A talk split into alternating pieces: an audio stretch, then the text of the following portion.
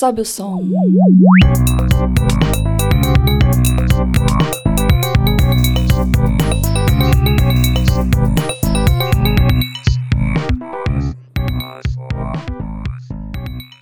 Olá, você está ouvindo Sobe o Som? Eu sou Patrícia Maria Alves e preciso saber, você já foi ver a MAI, a Mostra de Arquitetura e Interiores?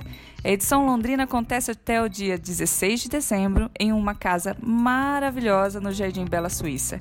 Em 2019, com 60 ambientes planejados por profissionais de arquitetura, design e interiores, a MAI é um canteiro de inspiração. A entrada custa R$ 10 mais um quilo de alimento ou 20 reais. Confira a programação no perfil do Instagram, @mostra_mai. E os visitantes podem aproveitar todas as atrações culturais, gastronomia, artes e muita música lá. E por falar em música, meu convidado de hoje é um lindo da música londrinense, apesar de ser natural de Rolândia, Vinícius Zanin, o advogado e jornalista que quase se transformou num diplomata, largou tudo em busca da sua vocação, o canto. E com essa voz maravilhosa, ganhou o país ao participar da terceira edição do The Voice Brasil. Ganhou o Brasil, que Londrina já era dele. E em 2019, lançou seu primeiro single autoral, batizado de I'm Coming Back. Seja bem-vindo, Vini. Olá, Patrícia Maria, tudo bem com você? Melhor é. agora, na sua presença maravilhosa, seu ah, lindo, tudo de bom. Maravilhosa. Eu vou te chamar de Paty, tá? Não vou chamar de Patrícia, Pode, não. Claro, fica à vontade. E eu já gostaria, antes de qualquer coisa, de agradecer o convite, a oportunidade de estar aqui, falando um pouquinho sobre o meu trabalho, minha trajetória. E tô muito feliz. Muito obrigado pelo convite. E bora lá, o que você quer saber? Primeiro, quero saber um pouquinho da música que você gravou. Quero saber como que você teve essa inspiração, como que veio essa ideia. O processo de música autoral é sempre um processo muito árduo, né? principalmente no Brasil. A gente muitas vezes tem as músicas prontas, mas a viabilidade é uma coisa meio complicada de se encaixar. É, mas eu já tinha muito tempo, desde 2014, desde quando eu participei do The Voice Brasil, essa intenção de lançar o meu trabalho autoral. Porque é, acho que é uma necessidade de todo artista se sentir evoluindo na profissão e nada melhor do que a gente cantar as nossas próprias coisas, a nossa própria verdade. Essa música ela nasceu já tem uns três anos. É, mas aí por questões de mudar para Curitiba, mudar para São Paulo, depois vir para cá para Londrina e, e, nessa nessa coisa de estrada, é, sempre ficava, ah, vou gravar, não vou gravar, vou gravar, não vou gravar. E esse ano eu falei, não, vou gravar. E deu tudo certo. Eu gravei com um dos meus grandes ídolos da música, que é o Júnior Anizelli, que é dono do Plug Studio aqui em Londrina com o Diogo Burca, que é que a produziu. Então, tipo, foi uma junção de coisas maravilhosas que der, aconteceu para dar tudo certo na gravação dessa música. Eu fiquei muito feliz com o resultado. E, e eu acho que isso me deu mais inspiração e mais vontade para gravar as próximas agora. Que legal. Eu tava vendo o videoclipe também ainda há pouco. É. é bem louquinho, mas é muito, muito, muito bonito, né? É, o videoclipe também era uma coisa que já tava na minha cabeça há muito tempo, desde que eu compus a música eu meio que já tinha, já visualizava as imagens na minha cabeça. E, e aí, quando eu terminei a música, eu falei com uns amigos meus doidos, o Black e o Kelvin, e eles compraram super a ideia de fazer esse vídeo dessa maneira. A gente escreveu o roteiro e, e foi gravado em um dia, o dia mais frio do ano, inclusive, da Só uma lembrança. E, e deu tudo certo. Eu acho que eu, eu, a minha preocupação maior era que ficasse um clipe, é, primeiro, atemporal, que não fosse uma coisa que as pessoas pudessem consumir só é, do período de tempo. É uma coisa que é, eu me orgulhasse daqui um tempo, quando eu visse, assistisse, daqui a 10 anos, falasse: nossa, que, que clipe bacana. Eu acho que o resultado foi muito esse. É, acho que a gente chegou num, num projeto de fotografia bonito, com uma história bonita, que tem você pode abrir para várias interpretações. As cores são lindas do clipe. Acho que a gente foi muito feliz na finalização dele. Eu achei também. Não foi a primeira vez que eu assisti ele hoje, já assisti algumas vezes antes quando você tinha lançado. Ele é realmente incrível. É, você viaja na, não só na história da música, na história dos personagens, mas nas cores, no, no ambiente, na hora que você está parado na janela, que a gente vê todo aquele, aquela, aquele cenário para fora, assim, também é uma coisa incrível, eu amei. É, é, é eu, eu tenho uma pegada bastante grande com a filosofia, né? E eu queria muito é, transmitir um pouquinho disso também, que as pessoas pudessem não só ouvir e assistir um clipe, que elas pudessem pensar em alguma coisa da vida delas, assim. E se isso acontece, bom, que bom. É, pessoas, né? é onde você, onde na literatura a gente chama que é a universalização de uma obra. Né? É, é. Quando você toca uma pessoa naquilo que seria particular e ao mesmo tempo igual a todos. Isso, isso. Um sentimento, um amor, uma dor. É, e aí agora fica complicado para os próximos, né? Porque você tem que manter uma, uma, um, um, uma continuidade disso. Essa é a minha preocupação. Mas é, com essa equipe que eu trabalho, que eu tenho trabalhado, as equipes, as pessoas, eu tenho que agradecer muito as pessoas que é, aparecem na minha vida para que o meu trabalho aconteça. Porque a gente não faz nada sozinho. E, e elas é que me dão essa, essa base, essa força para poder fazer isso e, e realmente ficar um resultado bacana. E o que, que influências você usou assim nessa, nessa música para criar? Na você época a letra e a melodia. A letra e a melodia, é. Na época, é, eu tava ouvindo muita coisa da música. É, a minha escola é música negra americana. Mas eu tava muito numa pegada de funk americano, assim. E a ideia dela, quando ela nasceu, era pra ser um funkão, assim, tipo James Brown e tal. Mas aí o, o primeiro produtor lá de São Paulo que pegou ela queria fazer uma música eletrônica. Daí eu falei, acho que não, acho que não tem essa, essa coisa eletrônica. Quando eu cheguei com ela pro Júlio, o Júlio falou, não, isso é um folk. Eu falei, nossa, que salada. Mas ela tem é, elementos de Alicia Keys, ela tem coisas da Amy Winehouse, que é minha maior inspiração sempre.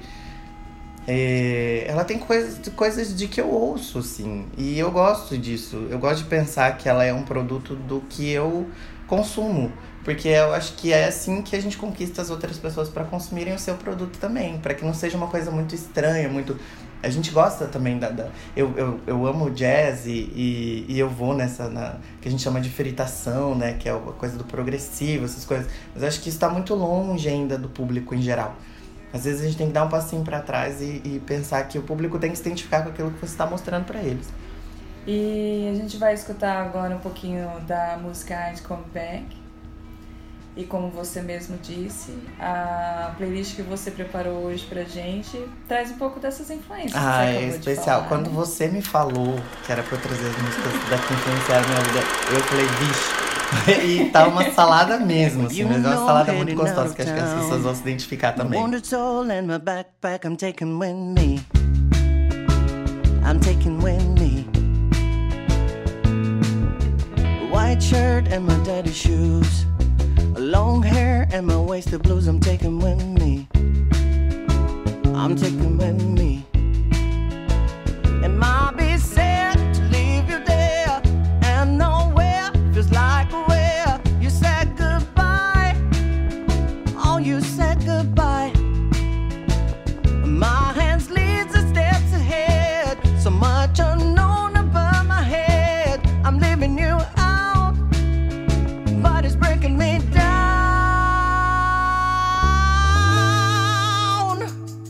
Comecei a tentar lembrar desde pequeno.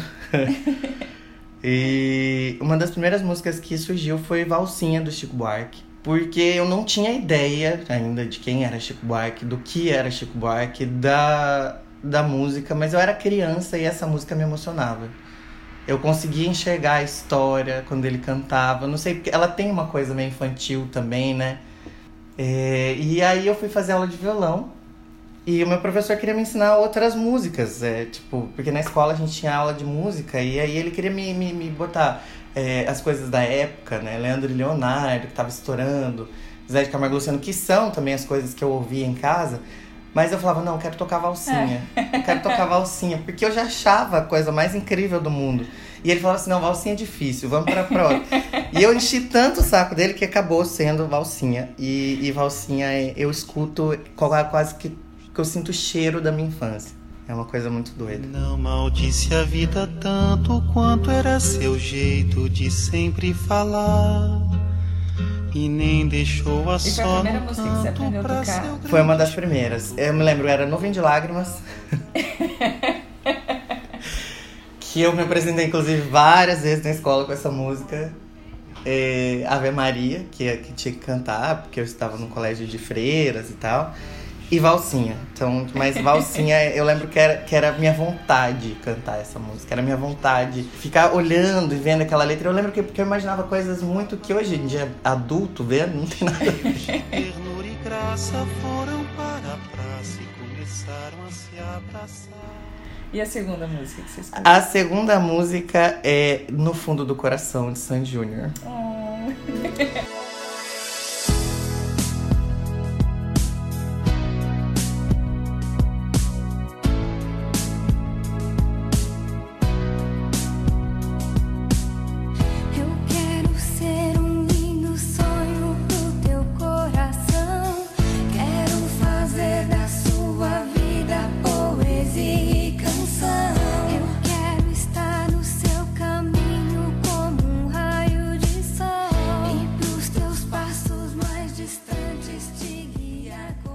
Porque eu sou uma pessoa da geração de Sandy Júnior. É, inclusive a Sandy, nós temos a mesma idade. Ah, é? É, a gente, eu brinco que a gente cresceu junto. E é mais que uma relação de E Não é fã. brincadeira, né? A gente é como se a gente, se nós fôssemos amigos. Eu e o Hélio Júnior, a gente fosse grandes amigos que a gente se encontra. Porque a gente praticamente passou por tudo na vida. É, e eu assisti a vida né? deles acontecer, né? Apesar de a gente nunca ter se conhecido. Você nunca foi a nenhum show deles? Fui, assim, fui mas- quando era mais novo. Não fui agora na- nessa, nessa turnê da volta. Mas eu sou muito fã porque e tenho um grande respeito porque eles formaram o meu caráter musical, né? De, de, de influências. Eles traziam muita coisa que era de fora, com versões. Depois a gente descobria que era música do fulano, do ciclano. Naquela época não tinha internet, não tinha como a gente saber. Mas até hoje eu me emociono ouvindo Sandy Júnior. Eu gosto demais deles. Eu acho eles incríveis. Eu gosto do respeito deles um pelo outro. Agora, vendo as fotos dessa última turnê, eu chorava. Falava assim, ah, os meus amigos. Mas tá, tá, nem sabem que foi isso. Mas é... Pra mim é muito forte, tipo, é muito emocionante. E eles formaram um caráter musical de uma geração no Brasil, principalmente da minha geração, né? Das crianças ali da, da década de... Do, no final da década de 80, 90, até começo dos anos 2000, eu acho que não tem uma pessoa no Brasil que tem, não tenha ouvido Sandy Júnior. Você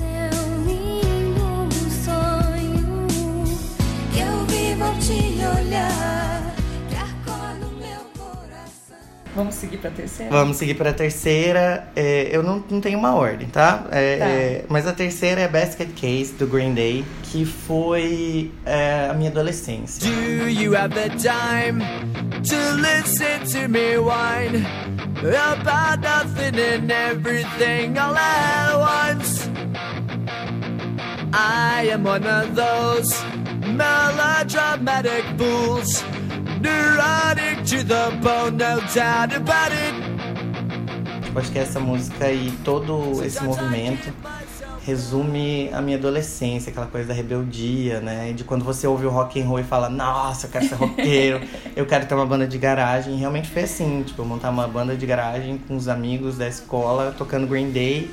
Não só Green Day, mas na época Nirvana, é, tudo que vinha da MTV, que a gente nem tinha tanto acesso assim, né? Mas que batia bem na nossa cara. E essa rebeldia da adolescência, é, Basket Case, acho que. E todo esse disco do Green Day, ele representa muito a minha adolescência e tudo que eu ouvia e tudo que eu, nessa época, queria ser. Punk. Aham.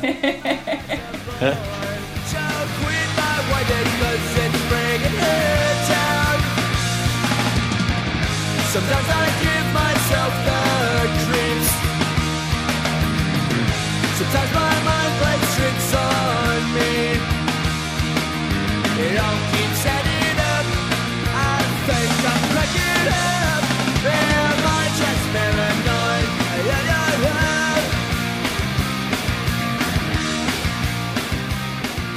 Depois vem Harder to Breathe, do Maroon 5, que é até hoje uma das bandas que o Adam Levine é um dos meus cantores favoritos. É uma das bandas que mais me inspira e foi quando eu entendi que dava para se fazer um pop elaborado, um pop com conceito, um pop pesado, um pop que misturasse essa coisa da rebeldia do adolescente, mas com uma responsabilidade é, comercial.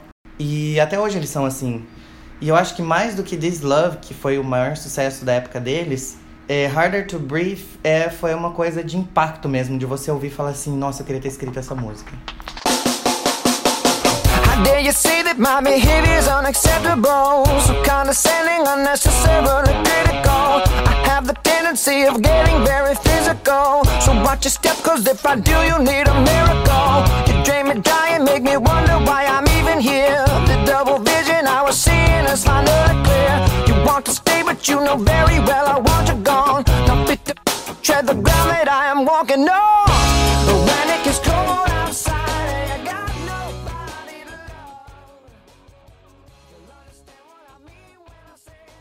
próxima música da minha lista é da época da fita. é? é da época da fita, do, do Discman. É, Panis et Circense, que era já uma música conhecida, já tinha sido gravada, já era uma música consagrada na música popular brasileira, mas pra mim ela chegou através da Marisa Monte, que é uma das versões mais lindas que eu já ouvi dessa música. Era tipo assim, sabe quando é impossível você pegar uma, uma obra pronta e deixar ela melhor ainda? pois é, essa danada conseguiu.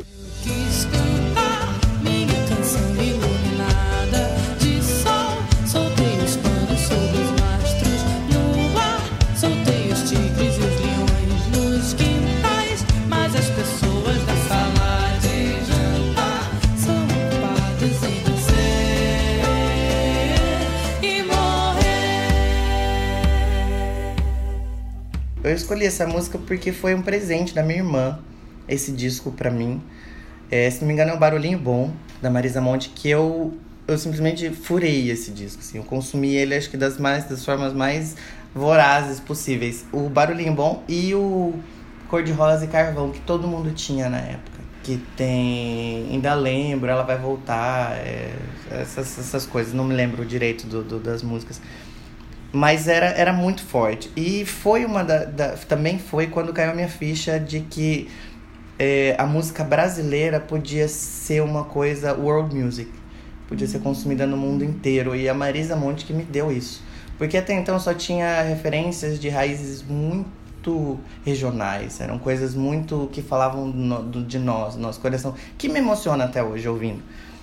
Mas a Marisa, ela me deu essa, essa noção de que não. E que uma coisa cantada em português podia ser viajar muito longe e podia eh, alcançar outros públicos.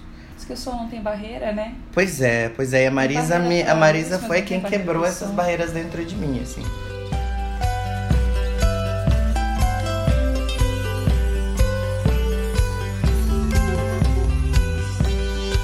E esse disco espe especificamente, assim, a sonoridade, a produção desse disco é uma coisa fenomenal. Inclusive, eu recomendo se você Vou. não conhece, eu ouvi ele inteiro, assim.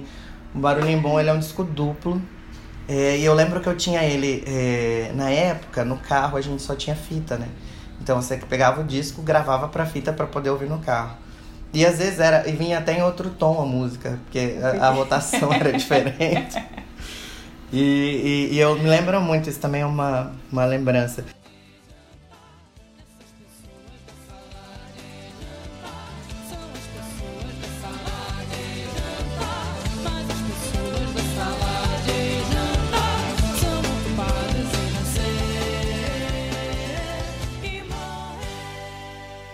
Eu vou pular uma da minha, da minha lista, porque essa outra que vem em seguida é muito dessa época também.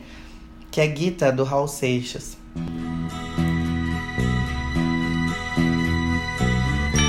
Eu que já andei pelos quatro cantos do mundo procurando, foi justamente num sonho que ele me falou.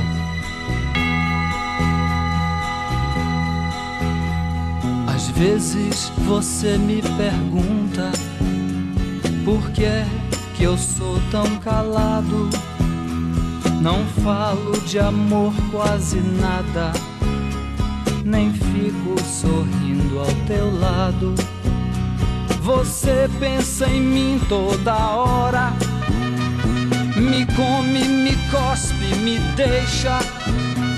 Talvez você não entenda, mas hoje eu vou lhe mostrar. Eu sou a luz das estrelas. Eu sou a cor do luar.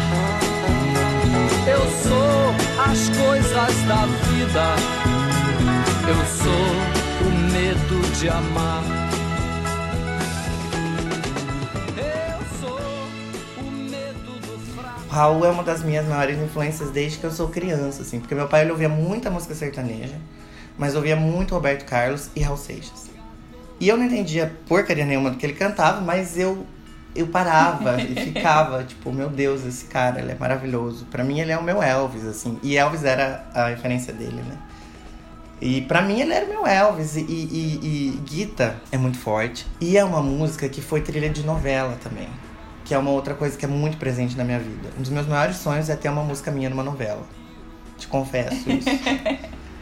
Porque eu assisto novela desde que eu sou criança e, e a novela ela, tra ela tem essa característica de apresentar. Às vezes você conhece um artista já há muito tempo e você fala, aí ele pa- passa a aparecer na novela, tocar no rádio e você fala assim, nossa, que legal.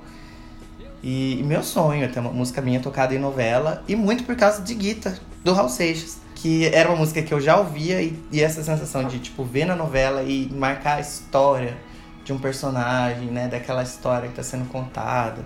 E aquele, aquele ambiente todo. E sem contar que o Raul, ele é, ele é hum, um dos artistas mais influentes é, da, da música no mundo. Ele tem é, essa pegada filosófica, né? Ele tem todo esse, esse pano de fundo do ocultismo, que é uma coisa maravilhosa, que eu aprendi depois com a filosofia. O Raul, ele tá sempre me ensinando. Tá- é, uma- é um, é um artista que cada vez eu descubro mais coisas dele que me encantam e me, me impulsionam, assim. E esse ano tá sendo lançada a biografia dele, inclusive. E tomara que aí venha um filme, né? Porque geralmente é assim que acontece. Lançam um livro e depois roteirizam e fazem um filme. E eu espero muito que tenha um filme do Raulzito para que as pessoas possam conhecer a fundo mais essa pessoa intrigante que ele era. Essa pessoa inquieta que ele era, que não era só um músico, né? Ele viajava o mundo inteiro e ele tinha essa coisa da libertação do espírito e da, da compreensão da raça humana. Ele tinha toda essa ligação com Paulo Coelho, né? Com, com, a, com as coisas da magia. Isso é fascinante. Fascinante demais. Eu sou a mão do carrasco, sou raso, largo, profundo.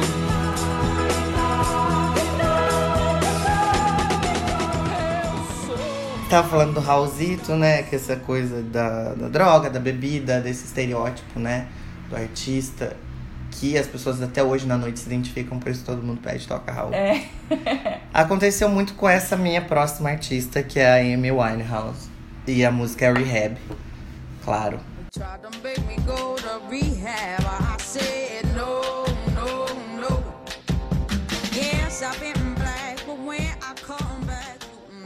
A Amy me causou um impacto muito grande na época. Eu descobri ela em 2017. Oh, desculpa, 2007. Quando eu fiz uma viagem pra Portugal. E eu tava lá e de repente começou a tocar Rehab na televisão. E eu lembro que eu enlouqueci. Tipo, foi uma sensação de enlouquecer mesmo. Você fala assim, meu Deus, o que que é isso? Meu Deus, quem é essa mulher?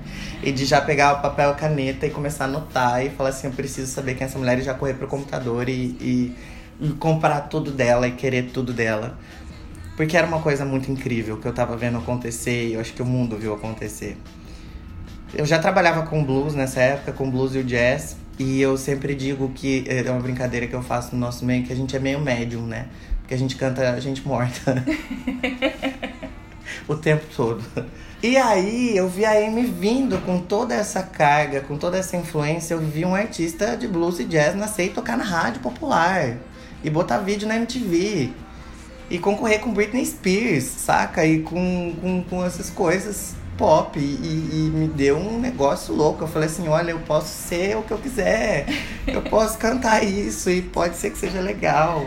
E foi uma loucura, assim, esse, esse processo da Amy na minha vida. Tanto que ela é minha, uma das minhas artistas favoritas. Eu me inspiro nela pra caramba.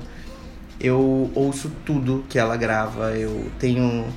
é, gravava. Eu tenho um amor gigantesco por essa mulher e me entristeceu muito vendo o documentário dela também, que é, infelizmente as pessoas chegou a um ponto que as pessoas reconheciam esse talento dela, reconheciam esse movimento que ela criou, mas queriam consumir a vida pessoal dela, que era uma turbulência, né? É. Com o marido, com o pai e com todo o entorno de dinheiro e fama e, e coisas que ela infelizmente não suportou e acabou falecendo precocemente. um dos clubes dos, do 20 dos 27. Nossa, eu fiquei tão brava com ela quando ela morreu. Nossa, eu, fiquei Nossa, putaço, eu eu chorava e, e, e as pessoas me, me, ligavam, porque sabiam que, eu, que eu, eu sou muito fã, tenho uma tatuagem em homenagem a ela. E aí as pessoas me ligavam e eu chorava e falava assim, cara, e, e ela tinha acabado de vir pro Brasil. E eu não fui. Ah, não fui e, e- e nunca podia imaginar que ela fosse passar por outro plano. É, sabia que ela estava enfrentando tudo que ela estava enfrentando, sabia até porque eu pesquisava muito sobre a vida dela, com todo respeito.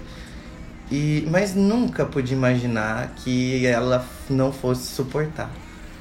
E pra mim é uma das maiores perdas, mas ela é uma das pessoas é, da- da- da- que eu uso meu, meu poder mediúnico pra cantar que eu mais me orgulho.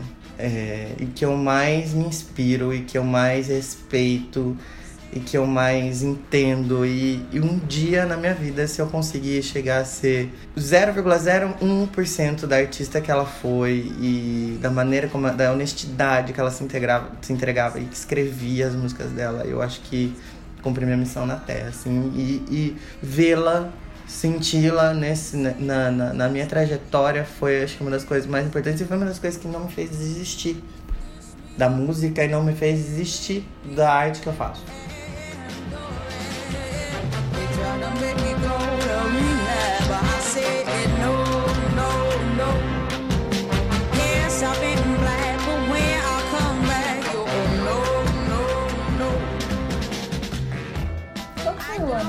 Trabalhou aqui na Folha? Eu trabalhei em 2000 Ah, é, pra quem não sabe.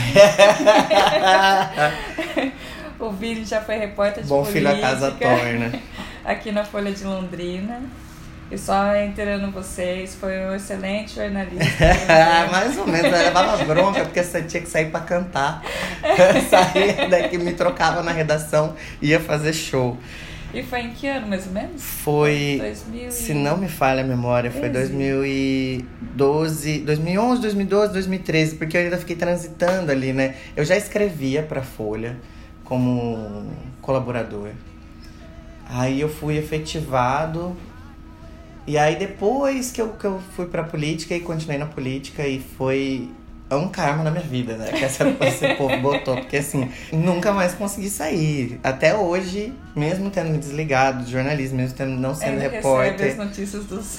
E faço questão e ouço todos os podcasts, acompanho todos os blogs, ouço tudo. E virou um vício.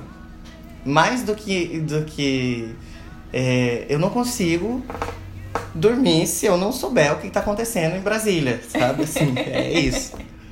E, e- mas eu amo, foi um período muito feliz da minha vida, onde eu pude aprender muito. Onde eu. E, e contribui tudo, né, nega? Até pro artista que eu sou. Na época foi o que me possibilitou estudar o teatro, foi trabalhar aqui, é, conhecer as pessoas, porque a gente fazia muita matéria, né? Fora, eu am, amava ser repórter de rua. Pra mim era a maior felicidade quando tinha pauta Conversar na com as rua. pessoas, é muito né? Esse gostoso. contato com as pessoas realmente muito bom. Eu sonho até hoje que eu tenho pauta, que eu tô perdendo pauta, que eu vou levar bronca da minha chefe. Eu, eu fiz direito, me formei e logo depois eu fui pra jornalismo.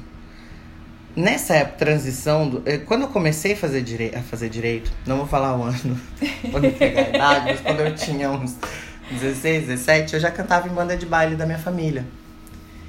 E fazia Foi show. nessa época também que você fez a sua banda de garagem. Não, é, foi- isso foi antes, mas Você era só cantava- brincadeira. você cantava? Era, já cantava, mas era de brincadeira. Mas aí, sério, profissionalmente mesmo, foi com 16, 17 anos, a banda de baile, que aí tinha toda uma rotina de tirar música, de aprender, tinha coreografia, tinha todo um esquema profissional que eu tinha que me integrar. Mas aí eu comecei a fazer direito, e aí é aquela coisa, os bailes eram intensos, final de semana, tava começando a atrapalhar o rendimento na faculdade, meu pai falou, ó, não vai. E aí eu tive um hiato até quando eu voltei a fazer jornalismo, que eu, que eu, voltei, que eu entrei pra faculdade de jornalismo, que eu voltei com a banda pra tocar restaurante, pra fazer as coisas, e aí a coisa foi, foi crescendo e tal. E, e coincidiu que foi nessa mesma época que a Amy apareceu. Nessa época da minha da retomada, né? E eu já era muito fã de blues e jazz. Eu ia ver os shows do Acústico Blues Trio, banda que eu hoje faço parte. É, já também faz mais de 10 anos isso. Mais de 12 anos já esse vai. A banda tem 15, eu tô com eles há 12 e meio. E aí eu, eu. Mas eu achava que era impossível, né? Eu achava que era. Ainda mais morando aqui. Eu, eu, eu sabia que eu queria cantar, eu sabia que eu queria ser um cantor, eu sabia que eu queria viver de arte, eu sabia que eu, gostaria, eu queria viver de teatro. Mas eu achava que era isso, que, que essas coisas mais internacionalizadas, vamos dizer, era pro povo de fora, né? Uma coisa meio que, que não ia chegar, não tinha muito alcance. E aí não, aí eu vi que, que tipo assim, a gente tocava eu, Rehab e Amy Winehouse nos bares e as pessoas dançavam, gostavam, curtiam tanto quanto as músicas que elas já estavam acostumadas a ouvir. Isso pra mim foi um presente que até hoje, você toca uma música da Amy num show, é uma coisa louca, as pessoas gostam, se identificam, pedem pra tocar no show. Meet you downstairs in the bar and her. You roll up sleeves in your Scottish shirt. You said, What did you do today? And sniff me out like I was Ray. Cause you're my fella, my girl. Hand me a Stella and fly. By Vamos lá, é, falando do blues, É, tô aí nessa área, nessa, nessas tretas já tem muito tempo. Trabalho no Festival de Blues. A gente produz o Festival de Blues há nove anos aqui em Londrina. Estamos indo pro décimo ano, graças a Deus, com muita paciência e força de vontade. É, começamos essa ideia também de garagem no, no- estúdio do Kiko. É, vamos, vamos fazer? Vamos. E ele doido topou e estamos aí há nove anos fazendo. E aí foi, preciso dizer quem que me iniciou no blues e começou essa coisa em mim, que é o Eric Clapton, que é o nosso pai, né? O nosso ídolo, o nosso pino de centro, é quem dita a influência, é quem diz hoje da nossa geração o que fazer com relação ao blues. E foi Leila, a música que eu escolhi. Tried to give you consolation when your man had let you down. Like a fool, fell in love with you. You turned my whole world upside down. Layla, got me on my knees, Layla, begging, darling, please, Layla. Porque tinha numa coletânea de disco, né, naquela época, na nossa época, fazia-se muita coletânea, né? E de coisas aleatoriassíssimas, assim, né? Tinha Eric Clapton e tinha, sei lá, é, é, não sei, Cristina Aguilera é- ainda, ainda é perto, mas tipo uma coisa Venga Boys, na mes, no mesmo disco. Eu até hoje eu não sei qual era o critério. Nenhum, não tinha critério nenhum. Acho que era um critério da gravadora, que juntava todos os artistas É. num pacote, porque né, não tinha single, não tinha streaming na época, né? Então vamos lançar isso aí. E quando eu vi Leila, eu pirei. Eu falei assim, gente, o que, que é isso? Da onde esse homem vem? E já era velho, eu já era velho. E foi um impacto, uma coisa bizarra e, e maravilhosa na minha vida. Então, Leila do Eric Clapton, pra mim, foi, eu considero a minha, minha entrada pro blues, assim. Que daí depois me abriu as portas pra todas as escolas, né? A clássica, a contemporânea.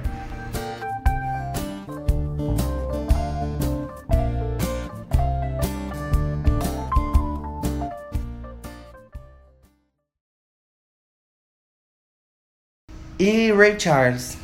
Ray Charles foi um impacto também quando eu descobri. Porque na nossa época era tudo muito difícil, né? Informação. Era, muito. Por exemplo, você ouvia o Ray Charles, você não tinha ideia que ele era um preto, pobre, cego dos Estados Unidos. Você não fazia ideia dessa. Você só, só tinha capacidade de sentir aquilo que ele estava cantando. E era muito forte. E quando eu descobri isso, é, do que ele era feito, né? Dessa força e, e- e essa coisa muito louca. Eu lembro que era uma enciclopédia. Que a gente tinha enciclopédia, né? Tinha que ir até a biblioteca pública para ter informação. E eu vi uma foto dele, eu, mas peraí, esse cara é cego, mas peraí, ele, ele era preto, mas peraí, ele era pobre, mas peraí, como é que ele faz isso? Como é que ele tocava piano, sabe? E aí eu comecei a ficar louco, assim, também, de pirar na história dele. Georgia, a song of you comes as sweet and clear as moonlight through the pines.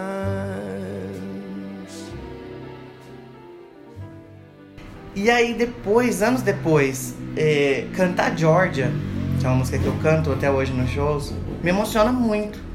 É uma música que eu tive a oportunidade de cantar com grandes artistas, grandes musicistas, porque ela é tão universal que quando você vai fazer um show hoje, a gente tem essa, essa grata oportunidade de conhecer pessoas do meio do blues do Brasil e do mundo que vêm se apresentar aqui no festival. E sempre rola aquela coisa, vamos fazer uma canja, vamos tocar umas... Tem aquelas, aqueles pontos em comum que a gente sempre se encontra. E George é impressionante. Todos tocam, todos cantam, todos. E foi uma música que me abriu para conhecer musicistas incríveis e que me deu tudo, assim, coisas impressionantes através dessa música. Então é só gratidão, tem um, amor imenso pelo Ray Charles. E depois ainda recomendo às pessoas, quem quiser, assista a biografia dele com Jamie Foxx, que inclusive ganhou o, o Oscar de melhor ator na época pela interpretação do Ray Charles. E aquilo ali é, é muito forte, é muito intenso, mas não é nem 1% do que realmente foi a biografia dele, assim. É, e eu tenho muito contato com artistas negros é, dos Estados Unidos, é, da região do- de onde ele veio e de outras regiões do sul, e que respeitam e têm um- um- uma veneração mesmo, assim, um- uma coisa de, de como se fosse quase uma entidade, assim, é, de, de respeito e de admiração de se de quando fala Ray Charles já muda o tom e muda, sabe, de tão importante que ele foi, é, inclusive no movimento dos direitos civis e da, da, da coisa do negro, porque também tem isso, né? As pessoas não falam muito sobre isso, da coisa da segregação e da, é, do movimento que o blues causou nos Estados Unidos e principalmente tinha as duas facções, né? Tinha do Malcolm X, que era mais é, revolucionária mais vamos, temos que lutar mesmo contra os brancos, e tinha do Martin Luther King, que era vamos na, pelo caminho da paz, vamos lutar. E as duas coisas inspiraram muito, né? As duas coisas foram muito fortes. E a gente tem Nina Simone, que lutou e que falou e que dava voz. É, todas essa areta, toda essa galera e todos negros, né? E todos é, sofrendo muito mais do que a gente pode imaginar. Isso e tendo uma, uma- uns impedimentos que as pessoas, é, vamos dizer assim, é, brancas até hoje não têm, né? É, eles, eles tinham um, que enfrentar coisas que a gente nem imagina e mesmo assim faziam uma arte de uma competência que vai durar milênios, né? E, e eu acho que isso é, o- é uma das minhas forças motrizes nessa área, né? No blues e no jazz. É, a simplicidade, mas ao mesmo tempo a, a, a vitalidade que essas músicas têm.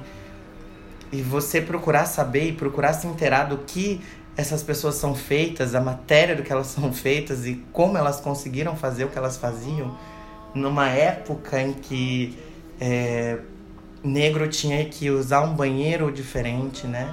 Negro não podia andar no ônibus de branco ou se andasse tinha que ser nos últimos nos últimos assentos. é, é, parava é, tem histórias por exemplo eu conheço uma cantora negra dos Estados Unidos que me contou essa história que ela era criança ela foi viajar de ônibus de um estado para outro e teve uma parada num posto de gasolina e ela queria simplesmente ir ao banheiro que ela estava apertada e nesse ne- justamente nesse posto não tinha banheiro para negros era só para brancos e ela não podia ir ao banheiro. Uma criança. E aí você para e pensa e tenta, quem quer o mínimo de humanidade você tem empatia se colocar no lugar dessa pessoa, o que ela sentiu, o que ela sente até hoje e de que forma isso marca o subconsciente, né, dessas pessoas. E aí você vê de repente vê uma pessoa dessa em cima do palco fazendo o que faz, da maneira íntegra e honesta que faz e, e, e com uma compaixão pela humanidade ignorante é, e ao mesmo tempo sedenta por aquilo, que essas pessoas simplesmente poderiam virar as costas e falar assim: Eu não vou entregar minha seiva para vocês, mas elas vão lá e entregam. E, e é isso, e, e isso, é só que isso deixa a gente meio nojento, tá? Porque é, quando você vai ver um show, é o mínimo que você espera de um artista, né? Você, um show, uma peça, qualquer manifestação cultural, você, você quer ver entrega, por mais simples que seja o trabalho. A única coisa que eu peço também, quando eu, eu, eu também dirijo, hoje eu dirijo, produzo, mas quando eu tô dirigindo, é o o mínimo que eu peço para os atores ou para os cantores é é verdade. O mínimo é, é Me entregue verdade. tudo que você tudo, tem. tudo. É ali naquele momento, porque é. tão especial, é tão único, tem tanta gente que tá que quer fazer aquilo. É, então não seja mais um, não seja mais. Tem tanta gente que passou por tanta coisa pra você poder estar aqui É. fazendo o que você faz. Então Seja honre generoso, isso. Seja né? generoso, tanto quanto essas pessoas que passaram por todas essas coisas e, e, e, e tiveram todas essas, essas questões, tiveram que superar tantas coisas para você poder ter o um mínimo de espaço para estar aqui. Entenda isso e se entregue. E é assim que eu, uma tento levar minha um- vida. Uma irmã minha me falou, ela falou assim, é, esvazie o seu vaso, que ele, você deixará ele livre para você enchê-lo de novo. Uhum. E aí era mais ou menos esse lance, sabe? Tipo, entrega tudo que você tem. Se você ficar segurando aquilo que você tem, de criatividade, de amor, de paixão, de, de vida, se você segura aquilo, você só vai ficar com aquilo.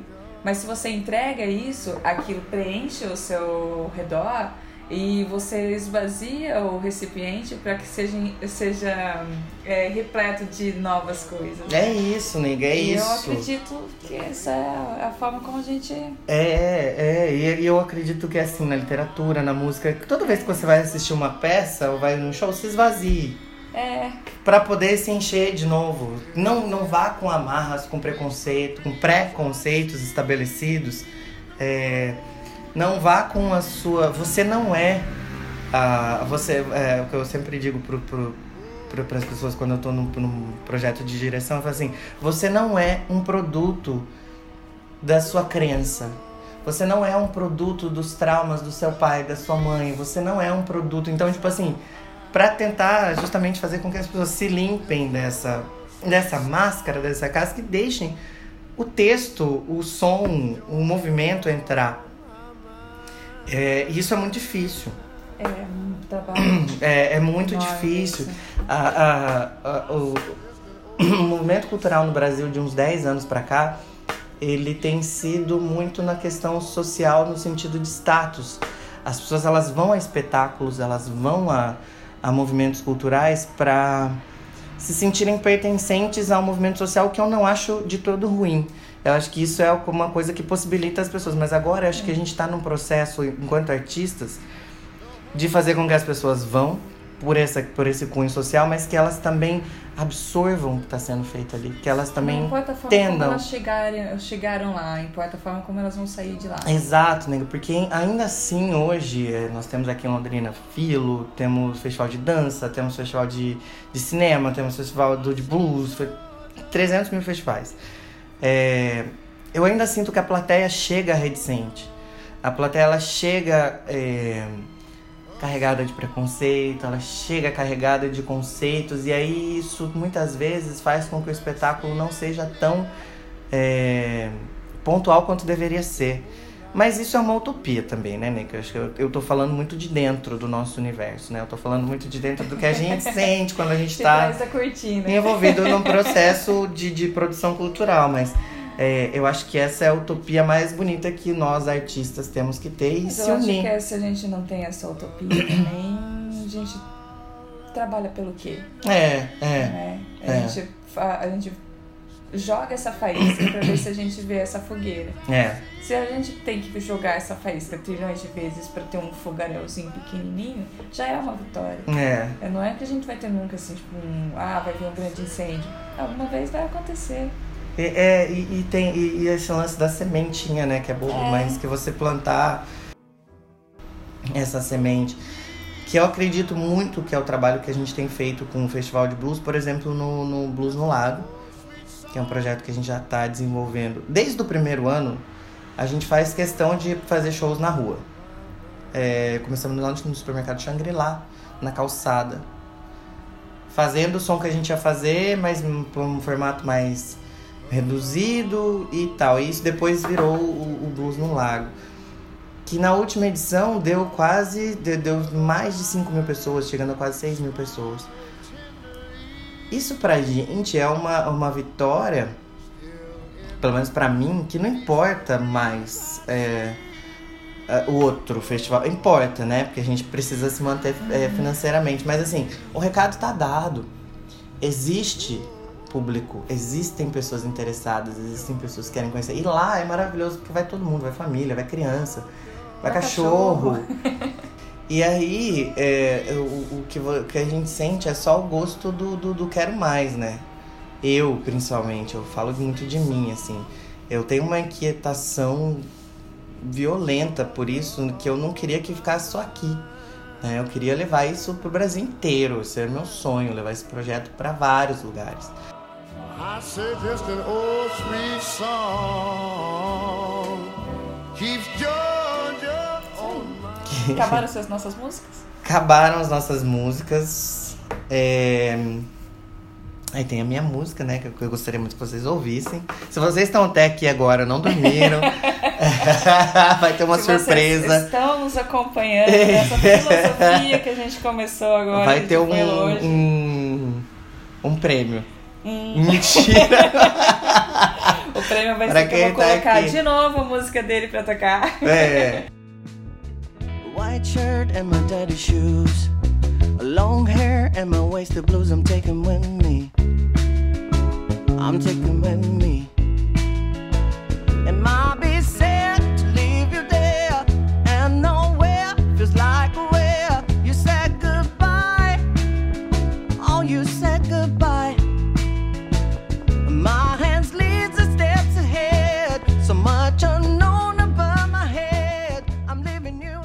chegou até o final, queria agradecer. Também a gente faz, né? Esse bate-papo, a gente tem vontade para que as pessoas elas tenham mais essa proximidade, né, com a gente, conheçam um pouquinho mais do nosso trabalho.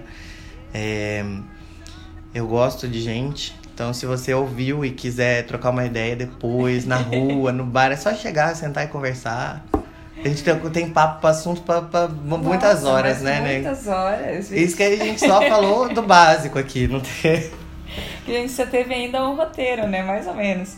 Eu tenho E- que fazer, inclusive, depois, o próximo, já vou dar uma dica pro nosso próximo podcast, se você me convidar, que é sobre as mulheres no blues e no jazz. Nossa, Que mas aí já tá super convidado. E aí a gente tem outro, mais um, um bando de pano pra manga aí, que tem umas questões, umas reclamações a fazer, inclusive. Queria chamar mais mulheres pra esse rolê, mais mulheres pra música, mais mulheres pros palcos. Eu- Esse é um projeto que eu tenho também, que ainda vai, vai ser concretizado ano que vem. Mas já deixando a dica aqui, mulheres venham. E a gente pode fazer um programa sobre mulheres no Eu blues acho, no jazz. achar ótimo. Acho que falta um pouquinho também, É, né? é. Pra gente poder conhecer um pouco mais sobre o que é, o que elas têm feito de É, bom. é. Acho ótimo. Muito obrigada por você ter vindo aqui hoje. Que isso, Nega. Muito obrigado um você. prazer. Prazer foi todo meu. Me convide mais Vou vezes. convidar. Eu tenho uma última pergunta pra você. Hum. Queria saber se você já visitou a Mostra Mai. Não, mas eu vou. Eu vou. Eu, eu fui lá, dei uma passadinha, mas eu não deu tempo de eu, de eu ver todos os ambientes que eles têm. É maravilhoso, é, um- uma estrutura maravilhoso. Eu incrível. fico olhando as fotos agora, né? Depois que eu passei por lá, fiquei olhando as fotos. É coisa incrível. Eu chego em casa. É, fico os profissionais. triste que eu não tenho. E, e a arquitetura é poesia também, né? Nossa, Essa construção é maravilhosa. Você ir lá e contemplar é a mesma coisa se você ir para um museu, contemplar uma bela obra de arte, ou para um sarau e ouvir uma bela poesia.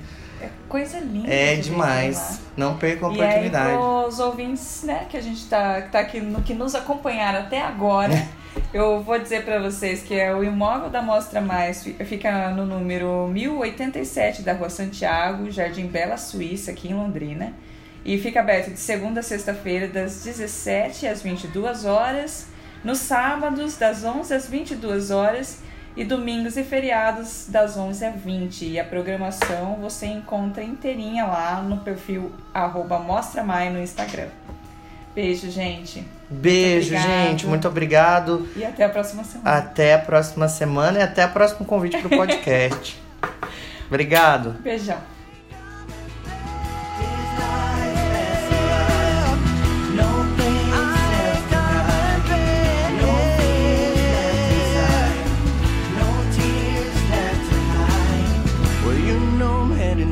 town